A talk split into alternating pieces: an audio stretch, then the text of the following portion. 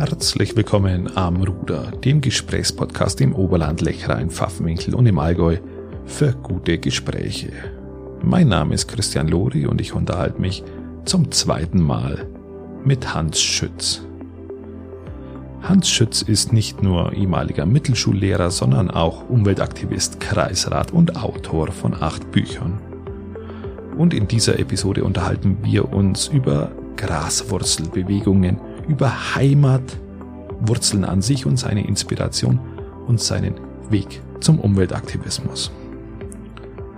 Wir unterhalten uns aber auch über die Grünen und deren Weg in den letzten Jahrzehnten. Warum ist Hans Schütz kein Grünen-Mitglied? Und ein Stück weit über bundespolitisches bis hin zu Kapitalismuskritik und Karl Marx. Ich wünsche euch mit dieser Episode ein paar inspirierende Minuten und eine gute Zeit verlassen wir das Thema Schule wieder. Ich will mich sonst wieder zurückerinnern an meine, meine Hauptschulzeit. Äh, wir haben eingangs gesagt, du bist äh, politischer Aktivist. Ich habe es aus dem neuen Buch von dir, Der gute äh, Mensch von Auschwitz, rausgelesen, dass du dich selber auch als Umweltaktivisten siehst. Äh, was ist für dich ein politischer Aktivist oder ein Umweltaktivist? Ja, das ist halt so ein Oberbegriff, ja. äh, wo man vieles subsumieren kann. Ne? Also ich habe relativ früh angefangen, äh, mich für Politik und vor allem auch für Umweltpolitik zu interessieren. Wann das, war das? das hat seine Ursprünge am Gymnasium. Ich war in Füssen am Gymnasium war da schon äh, aktiv in der Schülerzeitung, die ich auch die letzten beiden Schuljahre geleitet habe, äh, war Schulsprecher, äh, wir hatten freiwillig, also durch tolle Lehrer muss ich sagen, äh, freiwillig nachmittags äh, so eine Art politischen Club, wo man sich mit aktuellen politischen Themen auseinandergesetzt okay. hat. Das prägt einen natürlich. Also da gab es zwei, drei Lehrer, die mich auch geprägt haben und äh, die auch bei mir auf insgesamt auf ein großes Interesse, was Sozialkunde, Geschichte und dergleichen betrifft, Übrigens auch Deutsch, da können wir dann später vielleicht bei der Literatur noch drauf kommen. Das hat mich geprägt. Und ich habe mich also immer schon mit diesen Dingen beschäftigt und wie gesagt relativ früh auch schon mit, mit der Umwelt. Und es hat dann wieder was mit meinem Aufwachsen zu tun. Du kennst das auch, wenn man draußen in der Natur aufwächst. Ja. Du bist äh, äh, südlich von Steingarten am Bach, äh, am Bibelschwolder See aufgewachsen. Genau, Oberhalb noch die Kreuzbiegelkirche, da genau. war dann genau. die Kultur auch schon da. Und äh, wir haben das prägt. Kirche gehen. Das prägt. den Segen ja. so nur rüberkriegen. Und bei mir war es halt äh, meine ersten 14 Jahre in Lechbruck, der wilde mhm. Lech, außerhalb vom Dorf gewohnt. Also äh, nicht einmal in einem Dorf, sondern da waren nur drei, vier Häuser. Und äh, diese Landschaft hat mich geprägt mhm, und ich, ja. das gehört zu den Wurzeln, die man hat. Und dann zusätzlich eben das Interesse und natürlich auch die Inspiration durch entsprechende Lehrer. Und äh, so war für mich Politik und Umweltpolitik immer schon was ganz Wichtiges. Und dann, ja klar, dann waren wir beim Bund Naturschutz und als dann die Umweltinitiative Pfaffenwinkel gegründet wurde, weil wir hier da habe ich dann schon in Peiting gewohnt, äh, große Probleme mit einer Spanplattenfirma hatten. ja, genau. äh, und äh, in dieser Umweltinitiative Pfaffenwinkel, das ist dann auch eine neue Form der Sozialisierung gewesen, Bürgerinitiativen. Das war dann immer meins. Ich habe also nicht nur diese Umweltinitiative dann als meine politische Heimat gesehen und habe die auch viele Jahre lang geleitet oder als Pressesprecher vertreten, sondern ich habe dann natürlich äh, über die Kenntnis von Dachverbänden, von Umweltorganisationen oder zu speziellen Themen wie der Müllthematik äh, mich immer mehr eingebracht. So ist zum Beispiel das bessere Müllkonzept ja. entstanden, der Dachverband der bayerischen Müllinitiativen. Wir waren einmal sogar bundesweit organisiert. Okay. Da bin ich dann okay. einmal im Monat nach Frankfurt gefahren. Das war mir dann allerdings ein bisschen zu viel, weil es mich immer wieder äh, in die Heimat zurückgezogen hat. Aber das sind so Dinge, wo ich dann meine Heimat hatte in diesem, heute würde man sagen, ja, die Graswurzler ja. der grünen Bewegung, wo der Umweltschutz nur das wichtigste Thema war. Dann kam natürlich Wackersdorf und Tschernobyl. Das sind so Stichwörter, die uns natürlich noch äh, ganz massiv beeinflusst haben. Und die tollen Leute, die man da kennenlernt, mit denen man dann viele, viele Jahre zusammenarbeiten kann. Das glaube ich auch. Ihr hast bisher schon sehr viele interessante Leute in politischen Bewegungen kennengelernt, mit denen man ganz interessante Gespräche führen kann. Was ist Heimat? Du hast jetzt den Begriff Heimat zweimal verwendet. Äh, einmal thematisch, einmal örtlich. Wie, wo, wo ist deine Heimat? Ist die schon Peiting, Heimat, Heimat ist, ist, für mich ein zentraler Begriff, der leider in der politischen Entwicklung des letzten Jahrhunderts auf die übelste Weise missbraucht worden ist ja. und Ansätze dazu findet man heute auch wieder. Heimat äh, ist ja was Schönes. Heimat ist ein Grundgefühl, das sich entwickelt, wenn man gut aufwächst in einer Umgebung. Die, die Heimat ist für jeden, kann für jeden was anderes sein. Das kann auch die Großstadt sein, wenn jemand dort entsprechend aufwächst. Bei mir war es halt die Natur, der wilde Lech, die Berge, das Bergwandern mit der Familie dann, äh, das Spielen als Kleinkind am Bach, im Wald, äh, das ständige Tun in, in der Natur, mit der Natur. Und äh, das ist also eine ganz entscheidende Wurzel für mich, mein Denken und meine spätere Entwicklung in allen Bereichen, politisch, literarisch. Da spürt man immer, dass ich geerdet und gewurzelt bin in meiner Heimat. Ja, der Lech zieht sich durch auch. Der zieht sich durch, ja. ja. Und dann kommt aber was Zweites dazu. Und das habe ich mehr und mehr gespürt. Das ist, sind auch die Menschen und die Sprache, die einen begleiten. Also ja. wenn ich mein erstes Buch nehme, Nebelstochern, eine Richtig. Kindheit am Lech, dieses Buch wollte ich immer schreiben, um auch zu zeigen, wie schön diese Kindheit da in Lechbruck war und wie, wie schön es war, dort aufzuwachsen, obwohl es ja nur eine relativ arme Zeit war. Aber sie war reich an Erfahrungen, an Menschen, die wir kennengelernt haben, an Naturerlebnissen, an Naturspüren und die Sprache. Und dann sind wir vielleicht auch bei dem, was ich in meinem literarischen Arbeiten auch immer äh, berücksichtige. Ich schreibe auch in der Mundart, speziell im ja. Dialekt von Lechbruck, den ich erhalten will. Ja. Und diese Sprachwurzeln, die sind genauso wichtig wie die realen Wurzeln äh, der Umgebung, in der man aufgewachsen ist. Und beides zusammen ergibt dann ein richtig kompaktes Heimatgefühl. Ist auch eine umfassende, schöne Antwort, die sich im politischen und literarischen Werken ja widerspiegelt.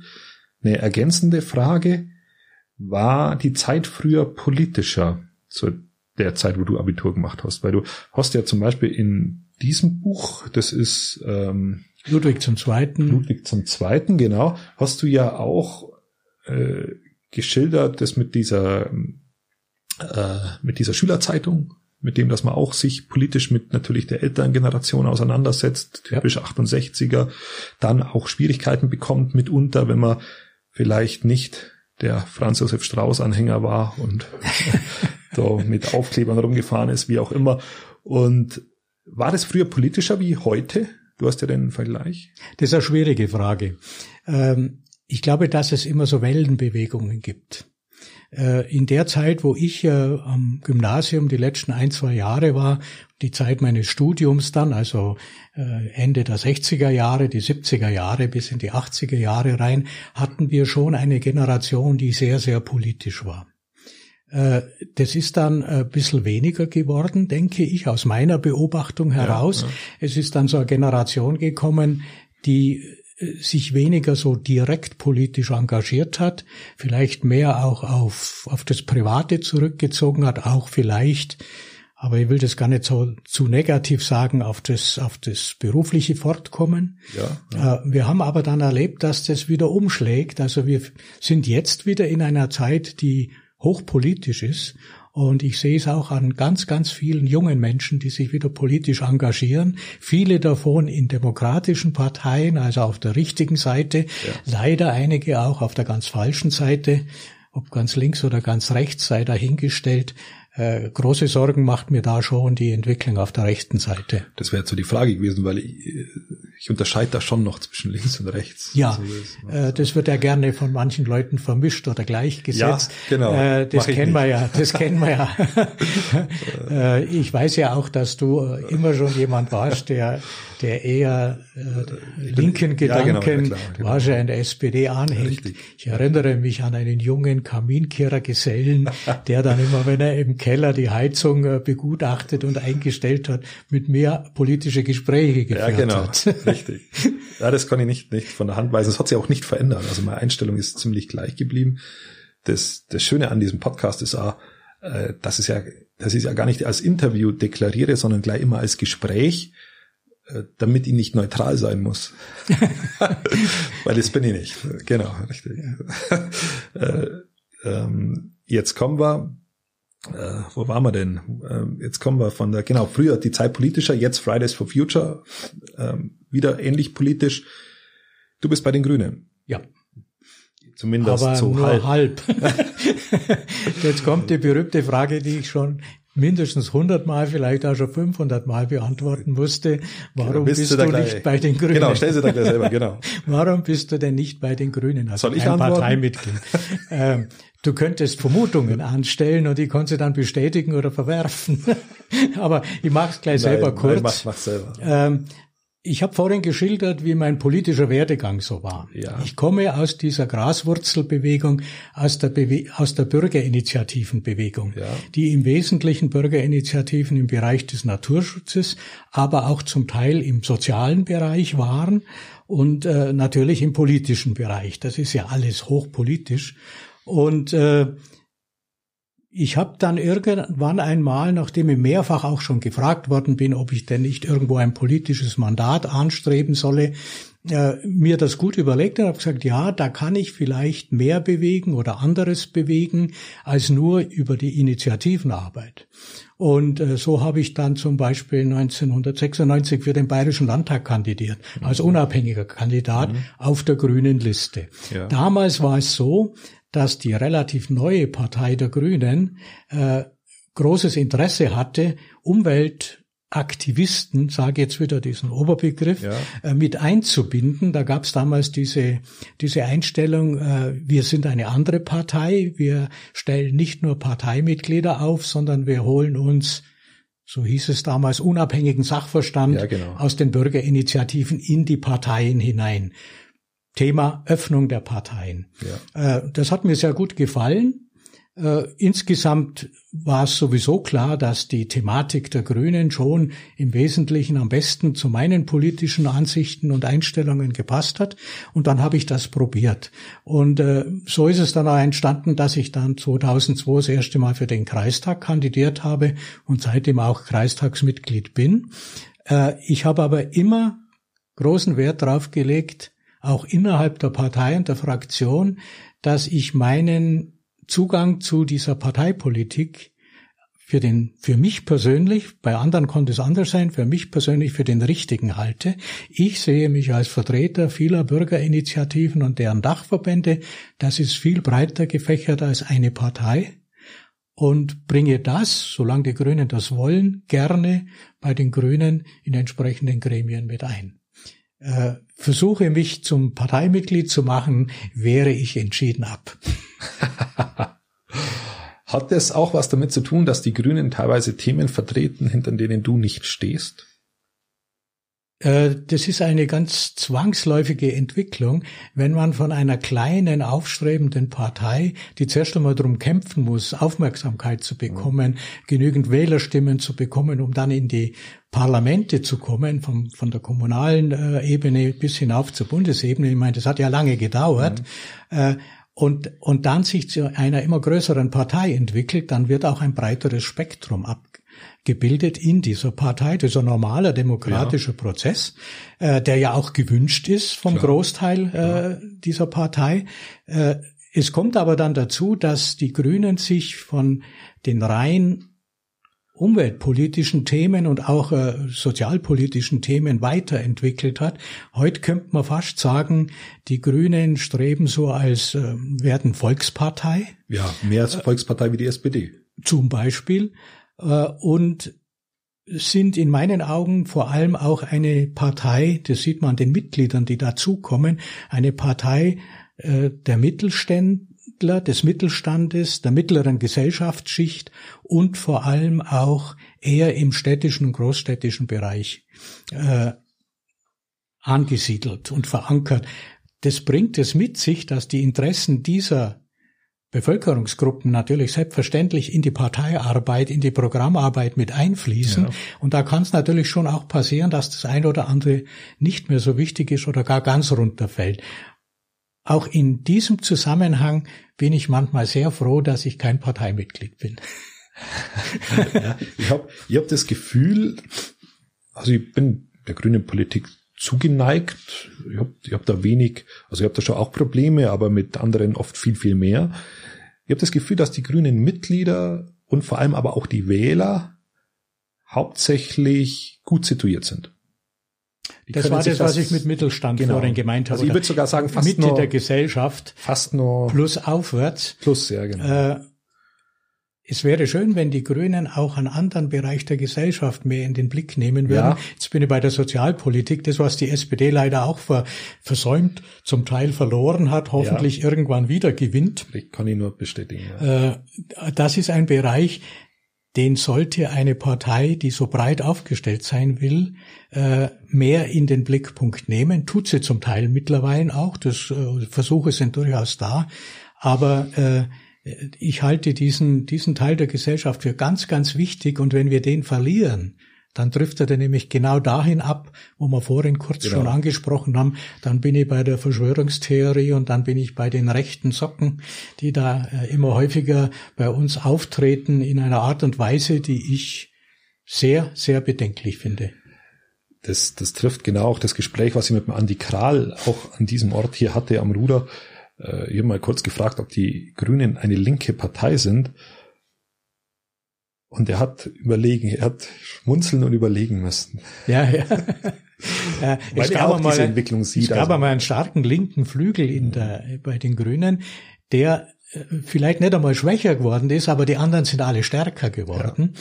Ja, und äh, der Andi Kral ist natürlich von seinem Beruf her, der als, als Krankenpfleger natürlich genau weiß, wo er herkommt Richtig. und wie er über bestimmte soziale äh, Thematiken zu, zu denken und zu sprechen hat, äh, der wird das sicherlich auch spüren.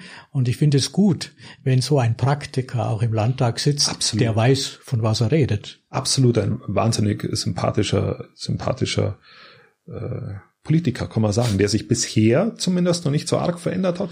Ein Stück weit kommt er schon im Schwarz-Grünen an, notgedrungen, aber, aber er kann sich auch noch sehr, sehr viel bewahren. Das ist, ist, ist was Schönes. Es ist immer wahnsinnig schwierig, wenn ich das noch einflechten darf, solange ich reine Oppositionspartei bin.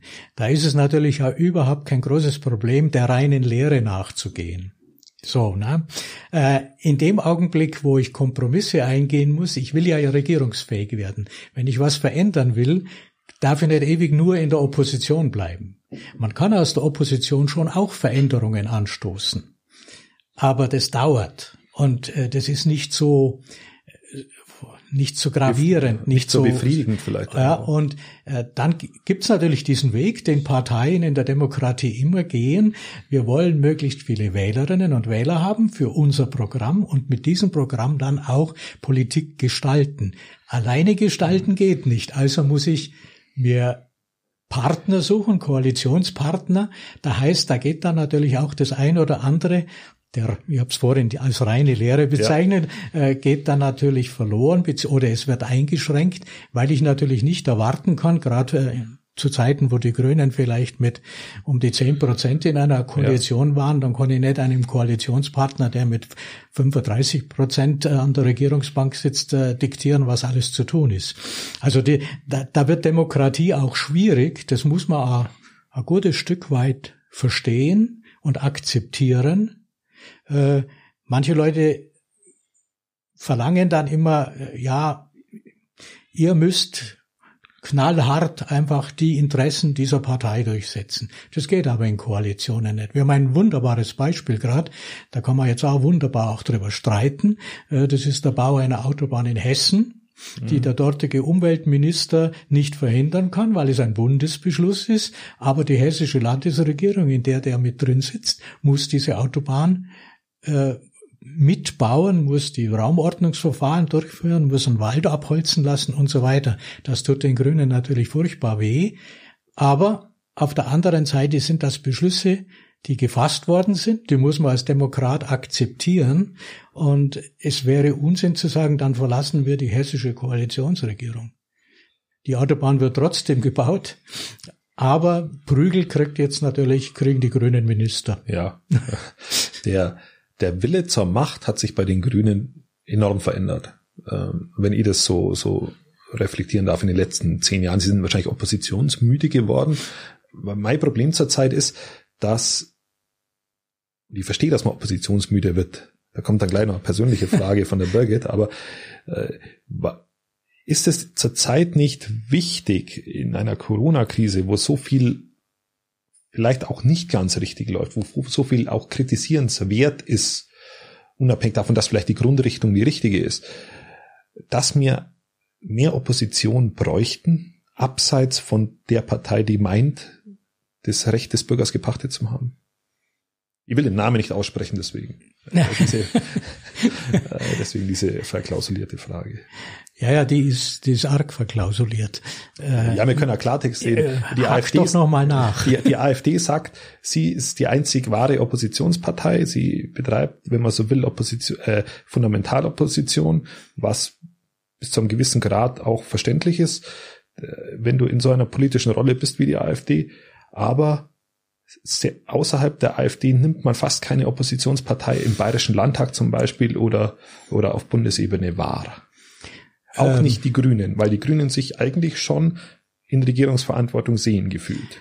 Ähm, die da wären aber die stärksten eigentlich. Da wird's schwierig. Also Punkt eins, AfD, ganz andere Kiste natürlich. Ja, klar. Äh, hier handelt es sich nicht um, um Opposition oder Fundamentalopposition innerhalb des demokratischen Spektrums.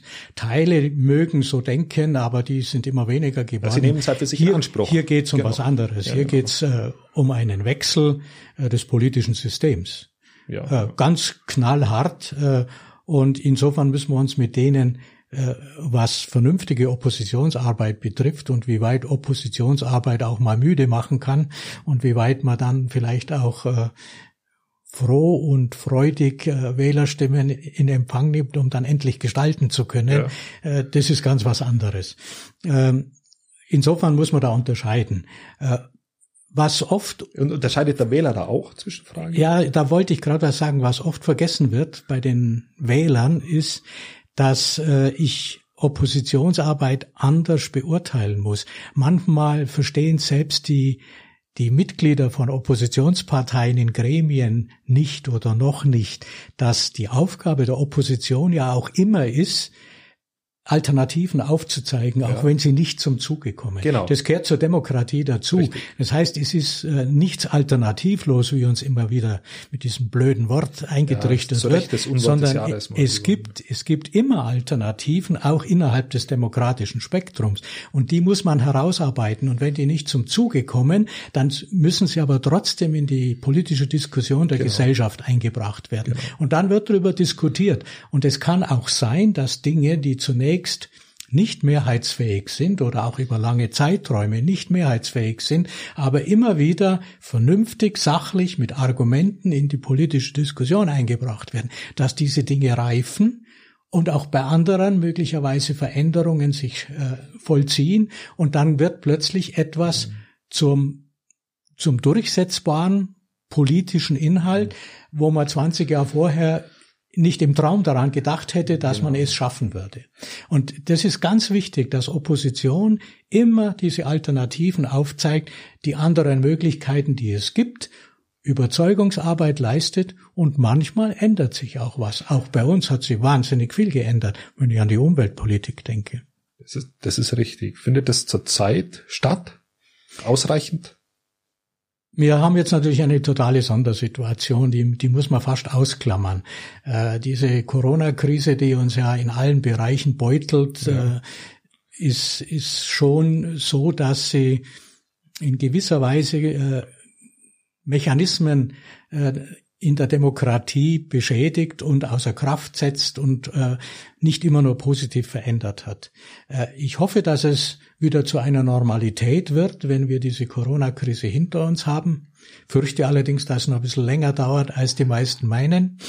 Und dann müssen wir wieder zu einem ganz normalen demokratischen Miteinander und Gegeneinander finden, bei dem die die Grundlagen unserer Demokratie, das Grundgesetz und der Parlamentarismus und daneben vielleicht auch ein bisschen mehr Bürgerbeteiligung, wie ich mir oft schon gewünscht habe über all die Jahre, dass das wieder zur Normalität wird und zu einer ganz normalen politischen Auseinandersetzung und Entwicklung, wie wir es von früher gewohnt sind. Politische Normalität. ich glaube, das haben wir in den letzten 20 Jahren schon immer gehabt. Ich stelle mal einfach die These auf, wir haben eine Finanzkrise gehabt, wir haben äh, wir haben dauerhafte, berechtigt eine, eine Klimakrise, wir haben Europakrise, wir haben Eurokrise, wir haben Flüchtlingskrise, eigentlich auch ein blödes Wort, das Flüchtlingskrise, aber wir haben, wir kommen von Krise zu Krise. Und ich habe das Gefühl, dass wir gar kein, gar nie im klassischen Normalzustand ankommen und sondern immer im Krisenmodus sind. Ob berechtigt oder unberechtigt spielt jetzt mal weniger Rolle. Aber dass du, dass eine politische Normalität es die letzten ja, 15, 20 Jahre eigentlich nicht gegeben hat. Da sind natürlich ein paar ganz äh, gravierende Ereignisse zusammengekommen, die in dieser massiven Ballung vorher und in dieser Schnelligkeit äh, nicht bekannt waren. Aber trotzdem, äh, mein, jetzt könnte man banal sagen, in den Krisen liegen auch Chancen, aber das ist äh, was fürs Phrasenschwein. da, hinten ist ein Schwein, ja. ja, aber äh, es ist schon so, dass diese, diese sogenannten Krisen äh, uns doch die alle irgendwie was miteinander haben, die sind ja nicht isoliert, da sind ja Verknüpfungen da, ja, die uns doch ganz deutlich aufzeigen, dass wir in der Art und Weise, wie wir leben, wie wir wirtschaften, wie wir mit, mit, äh, mit unseren Menschen umgehen, wie wir mit unserem Planeten umgehen, dass wir da äh, gravierende Fehlentwicklungen haben, die dann zwangsläufig zu Krisen führen. Jetzt könnte man den alten Marx lesen, gell? Wir haben uns auch im Keller mal bei der Heizung über, Marx unterhalten. Marx unterhalten. Werde, ja. werde ich, kann ich mich gut erinnern. War ganz erstaunt darüber, dass das so wunderbar gegangen ist. Auf alle Fälle, äh, wir müssen schauen, dass wir die, ja, wie sag, den, den Kapitalismus der ja, wenn er die entsprechenden Leitplanken und Schranken über parlamentarische Demokratie bekommt und über Sozialgesetzgebungen mhm, ja, und dergleichen ja. mehr, so ganz grob gesagt jetzt mal. Ja, klar. Äh, das hat sich verändert. Dieser Kapitalismus äh, ist über die Globalisierung natürlich ausgebrochen aus diesen Schranken, die man in den demokratischen ja. Ländern äh, aufgebaut hat. Dann kommt die Digitalisierung dazu, die nun plötzlich ein ganz neuer Wirtschaftszweig ist, äh, der wild wuchernd sich über diesen ganzen äh, Planeten äh, drüber gestülpt hat und neue und Herausforderungen auch, auch noch, gebracht auch hat. Wird. Und da wird sich noch ganz viel äh, ja. entwickeln. Und da muss, da müssen die die Länder, da muss äh, eine vernünftige demokratische Politik äh, Lösungen entwickeln, damit wir diesen Kapitalismus, der ja immer dazu neigt, zur Ausbeutung, zu immer mehr, zu immer schneller, zu immer noch mehr Kapitalbildung für wenige und immer mehr soziale Probleme für viele, genau. dass wir das wieder besser in den Griff bekommen. Äh, sonst sehe ich ziemlich schwarz für den Planeten. Ja, unsere Meinung, unsere Meinung deckt sich da. Ich habe ein Stück weit auch das Gefühl, dass wir eine Krise nach der anderen haben, weil wir in Krisen einfach besser regieren können weil andere Fragen vielleicht nicht drängend sind. Die kann man dann hinten anstehen, weil wir haben ja gerade Krise. Ja, ja. Wir brauchen uns dann um, um genau diese Themen, wo du gerade gesagt hast, um, beginnen wir bei Chancengleichheit, äh, Generationengerechtigkeit, allgemein ökologisches, vernünftiges Wirtschaften, ähm, die Gerechtigkeitsfrage generell zwischen Arm und Reich, die Schere, die Schere geht immer weiter auseinander, dass wir dass wir uns diesen Themen nicht widmen, weil wir andere Krisen haben, die wir zu managen haben. Das ist so mein, mein Gespür, weil immer wenn es um die Lösung dieser Probleme geht, kümmern wir uns ganz andere, kümmern wir uns um ganz andere Dinge. Ja. Schön, dass ihr dran geblieben seid bei Amruder mit Hans Schütz bei der zweiten Episode. In dieser Episode fand ich besonders spannend, wie Hans in dem Fall seine Motivation gefunden hat, zum einen zum Umweltaktivisten zu werden, aber zum anderen auch zum Literaten. Und wie er denn da die Kraft bzw. die Inspiration aus seinem Aufwachsen herauszieht. Im Besonderen deshalb spannend für mich, weil ich ja ähnlich groß geworden bin. Nur eben nicht neben so einem riesen Fluss, dem Lech, sondern neben einem kleinen Bach. Aber ich kann ihn da sehr, sehr gut verstehen. In den nächsten Episoden unterhalte ich mich mit Hans Schütz über sein kommunalpolitisches Wirken in Weilheim-Schongau, über die Müllverbrennungsanlage in Altenstadt und seinen Weg zu den Büchern. Und wir unterhalten uns besonders über sein achtes Buch, aber auch über die anderen ein bisschen Der gute Mensch von Auschwitz. ebenso spannend ist, wenn Hans Schütz über die Systemrelevanz von Kunst spricht. Aber das in den nächsten Podcasts mit ihm. Bis dahin eine gute Zeit. Alle zwei Tage kommt ein neuer Podcast raus. Ergo. Bis übermorgen.